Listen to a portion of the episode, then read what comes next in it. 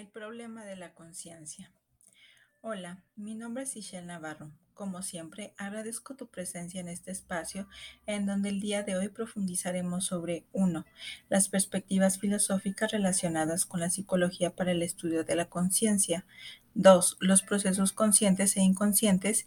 Y 3. El surgimiento del cerebro interpretador en especie humana. 1. Las perspectivas filosóficas relacionadas con la psicología para el estudio de la conciencia. La noción de conciencia, aunque puede decirse que en cierto sentido ha sido problemática desde tiempos de Aristóteles y solo conseguido arrinconarse como concepto problemático hasta hace pocos años, porque para los filósofos modernos la problemática de la conciencia no era distinta de la problemática de la mente en general. Para Descartes, por ejemplo, la mente y la conciencia eran básicamente equivalentes y hoy en día sigue siendo uno de los mayores misterios que los científicos buscan dar respuesta. Frente a una teoría que intenta explicar una de las características más significativas como la conciencia, nos encontramos frente al cuestionamiento de lo que se entiende por naturaleza humana. Dicha cuestión ha sido característica de todas las filosofías políticas y debe analizarse, pues las explicaciones conllevan un intento de justificar una visión de la naturaleza humana. Las perspectivas filosóficas relacionadas con la psicología para el estudio de la conciencia buscan dilucidar parte del mayor misterio del cerebro, la constitución de la conciencia. A continuación, se describen las diferentes teorías filosóficas que han descrito la conciencia. Teorías dualistas. Dualismo. Sostiene que la mente y el cuerpo son ontológicamente distintos. La versión más fuerte es la del dualismo de las sustancias de Descartes. Una segunda versión de dualismo es la de las propiedades y sostiene que la distinción ontológica se da al nivel de las propiedades de dichas entidades. El dualismo de propiedades emergentes plantea que las propiedades mentales, conscientes aunque distintas de las propiedades físicas de la materia, emergen de las complejas configuraciones de estas últimas.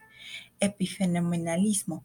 De acuerdo con esta teoría, aunque los eventos mentales conscientes son producto de causas físicas, ellos en sí mismos no son causas de ningún efecto físico. La postura reduccionista ortodoxa asume la conciencia como producto del cerebro. Sin embargo, Edelman propone las interacciones entre cerebro, cuerpo y el entorno llamándolo interaccionismo, cuyas bases surgen de la propuesta cartesiana del dualismo, alma-cuerpo, dualismo interaccionista, cuando Descartes buscó una explicación entre ambas entidades. El interaccionismo debe ser visto como la interacción con el todo y por tanto como transformación de la forma misma de la objetividad, de tal forma que la interacción social permite que los sujetos con una capacidad potencial para la conciencia de orden superior desarrollen un yo subjetivo. La autoconciencia es saber que se sabe y el perfeccionamiento de ella lleva al individuo a un nivel superior. Por otra parte, las teorías monoístas comparten la idea de que solo existe un único tipo de sustancia en el universo, a pesar de que difieren grandemente cuando se trata de describir no solo la naturaleza de esta sustancia, sino también del modo en que da lugar a la mente y a la experiencia consciente. Tenemos aquí al panpsiquismo. De acuerdo con la versión de Galen Strawson, aunque la materia prima del universo es únicamente física, nos hemos equivocado al definir físico en contraposición a mental, ya que todo lo que existe exhibe en mayor o menor grado conciencia y subjetividad. Eliminativismo esta teoría afirma que no solo la física tradicional está en lo cierto al sostener que la materia es inconsciente, sino que los propios términos conciencia y qualia no se refieren a ningún tipo de realidad. Teoría de identidad. Para esta perspectiva, tanto los estados conscientes como los estados cerebrales existen. Sin embargo, contrario a los dualistas, los teóricos de la identidad sostienen que ambos estados son idénticos. Naturalismo biológico acuñado por el filósofo John Searle, quien afirma que la conciencia es una propiedad biológica emergente.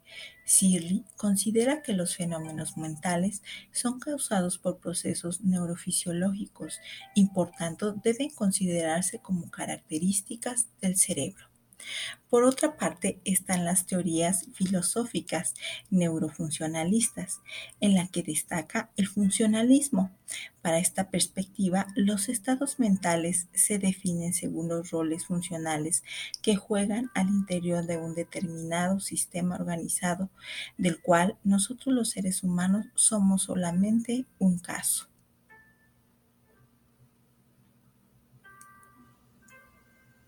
Los procesos conscientes e inconscientes. La conciencia es el resultado de una serie de procesos neurobiológicos en el cerebro, donde el funcionamiento cerebral produce como resultado de los procesos mentales funcionamientos cerebrales. Todos los estímulos que se reciben del mundo externo y del mundo interno son invertidos y tratados por el cerebro para integrarlos y formar la identidad del individuo. La primera dificultad con que nos topamos cuando queremos analizar el llamado problema de la conciencia es que no existe una formulación unánime del acertijo que se propone o hay que resolver. Esto ocurre porque parte del problema de la formulación radica en los múltiples significados asociados al término conciencia. William Lycan, por ejemplo, encuentra al menos ocho significados distintos de la palabra conciencia o consciente. 1. Un organismo es consciente si y solo si tiene la capacidad de percibir, pensar, sentir, etc. 2. Un organismo es consciente y ejerce un control consciente sobre su cuerpo si y solo si está despierto, tiene estados mentales, gobierna sus acciones, etc. 3. El estado mental P, expresado como A es consciente de X, es un estado mental consciente si y solo si P es un estado intencional, está dirigido hacia un objeto. 4.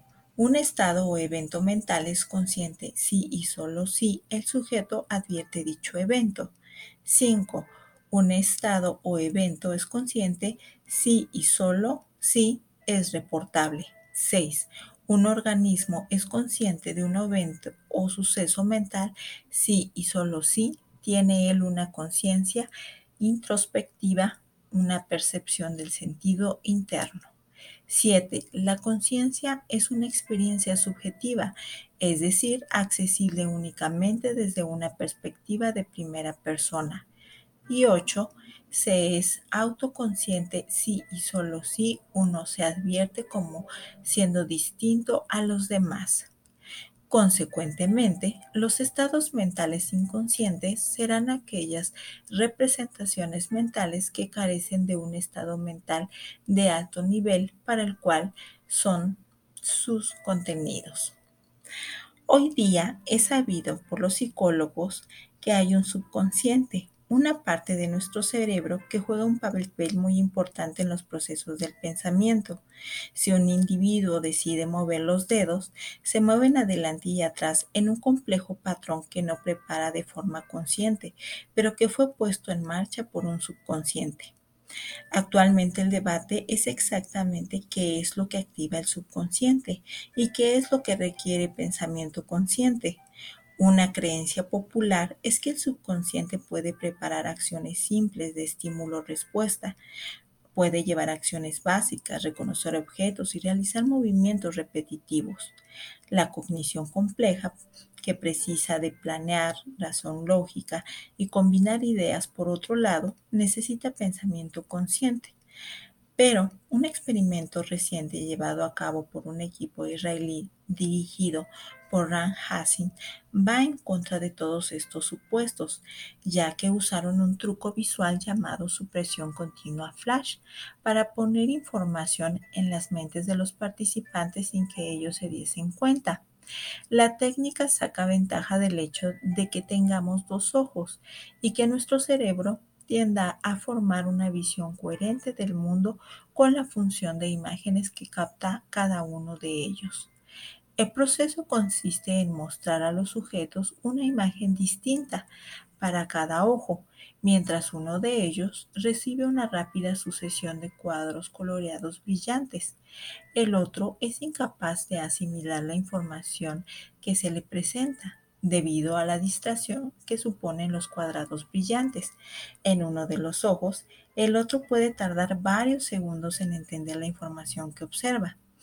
El experimento de Jacins consistía en una presentación inconsciente de preguntas aritméticas simples, seguido de una presentación claramente visible de un número que los participantes tenían que ver en voz leer y repetir en voz alta tan rápido como les fue posible. Dicho número podía ser la respuesta correcta o una respuesta incorrecta. El resultado fue que los participantes eran mucho más rápidos en leer la respuesta si esta era la correcta que si era la incorrecta. Esto demuestra que el problema había sido previamente procesado y resuelto por sus mentes aún sin saberlo, por lo que el resultado de este estudio sugiere que la parte subconsciente de la mente tiene capacidades más sofisticadas de lo que mucha gente pensaba en un principio, al contrario que otros estudios de procesos no conscientes. Esto no era una respuesta automática a un estímulo, sino que requería una respuesta precisa, dictada por las reglas de la aritmética, algo que asumimos solo podría darse de forma deliberada. El estudio afirma que la técnica usada puede cambiar de forma profunda el estudio del subconsciente y asegura que el subconsciente puede llevar a cabo todos los procesos fundamentales y básicos que realiza la mente consciente. Esta afirmación es poderosa y los autores reconocen que todavía queda mucho recorrido por hacer en el campo de nuestro subconsciente. Al igual que ocurre con los icebergs, la mayor parte de las operaciones que realiza nuestra mente ocurren de manera secreta. Experimentos como este ayudan a llevar un poco de luz a estas partes oscuras de nuestra psique. El surgimiento del cerebro interpretador en la especie humana. Las opiniones se encuentran enormemente divididas cuando se trata de explicar en qué consisten nuestras sensaciones conscientes, subjetivas, es decir, esas experiencias que están esencialmente atadas a nuestras perspectivas de primera persona, a nuestro punto de vista como sujetos experimentadores. La percepción de un objeto cualquiera ocasiona una alteración en el estado corporal del individuo que activa los sistemas valorativos del cerebro, que a su vez activan la memoria y hacen posible el aprendizaje y la categorización conceptual. Diversos autores como Krieg, Ginas, Damasio, Edelman y Tononi han coincidido en apuntar que la experiencia consiste en el resultado de la integración de la actividad de diversas neuronas, de tal manera que se produce un acoplamiento de las respuestas neurales de áreas corticales distribuidas hasta alcanzar una sincronización que otorga una coherencia global. Sir Francis Crick Creía en el estudio de las percepciones y de la forma como tomamos conciencia de ellas, ya que la mente tiene una capacidad selectiva para concentrarse en un estímulo y no en todos de entre múltiples fenómenos percibidos.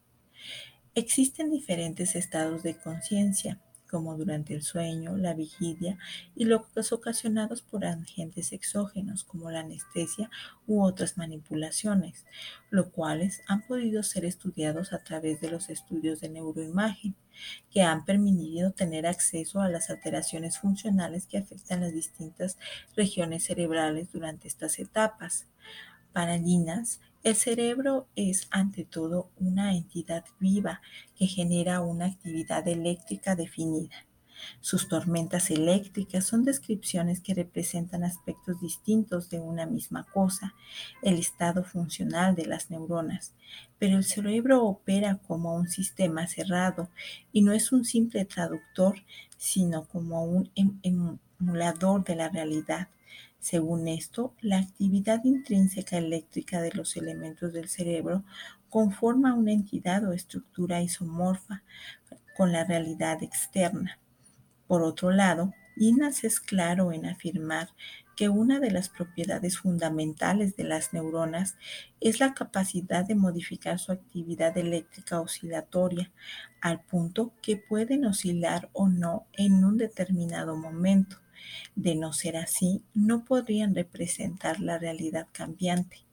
Esta actividad eléctrica oscilatoria como actividad intrínseca conforma la extraña misma de la noción de algo llamado nosotros mismos. Asimismo, esta sensibilidad eléctrica intrínseca exterior de las neuronas y de las redes que entretejen generan las representaciones internas de lo que ocurre en el mundo exterior. Así, la función cerebral tendrá dos componentes. Uno, el sistema cerrado, la autorreferencialidad, responsable de la subjetividad, y otro, el componente abierto, responsable de las transformaciones sensomotoras que ponen en relación el componente cerrado con el mundo externo.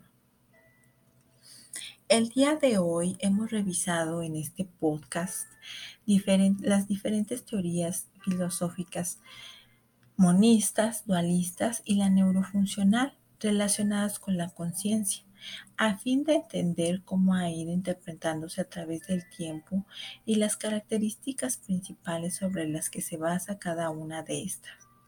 Además, se abordaron los aspectos principales para poder diferenciar entre procesos conscientes e inconscientes, así como las generalidades del surgimiento del cerebro interpretador de la realidad en la especie humana.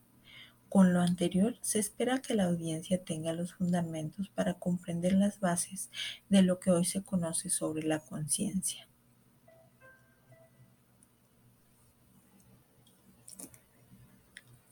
La conciencia sigue siendo uno de los más grandes misterios que tanto los científicos como los filósofos y grandes pensadores continúan tratando de definir, ya que esto permitirá dar un salto cuántico en múltiples áreas de la tecnología, como lo es la inteligencia artificial, y contar con mejores herramientas y técnicas para el tratamiento de padecimientos psiquiátricos y neurológicos.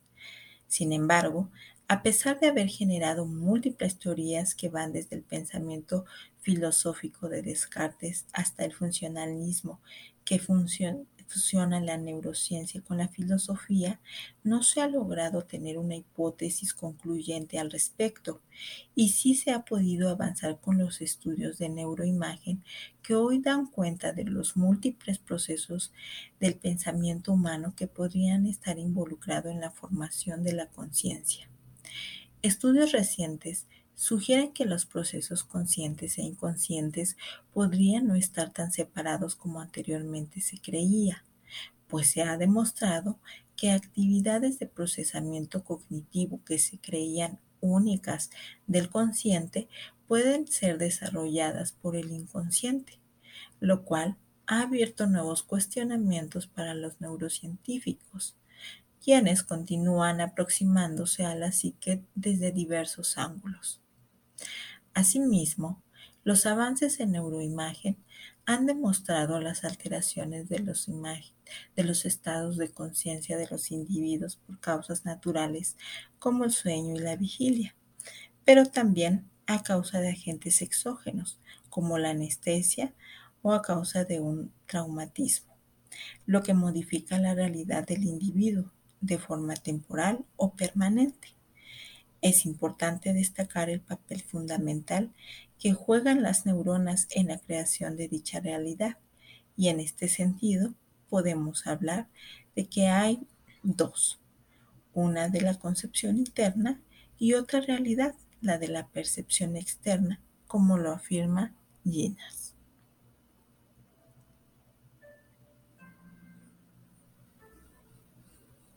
Gracias por acompañarnos.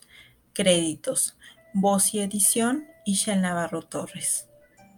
Documentos consultados, El darwinismo neural y los orígenes de la conciencia humana, una crítica desde la dialéctica, signos filosóficos del siglo XIX, de Curimuño. El problema cerebro-mente, segunda edición sobre la conciencia, revista de neurología de Tirupu Usturus. Artículo El problema de la conciencia para la filosofía de la mente y la psiquiatría de Felipe de Brillard. La historia de la neurociencia, el conocimiento del cerebro y la mente desde una perspectiva interdisciplinar de Blanco sí. El cerebro y la mente, según Rodolfo R. Ginas de Álvaro Rebolledo Novoa.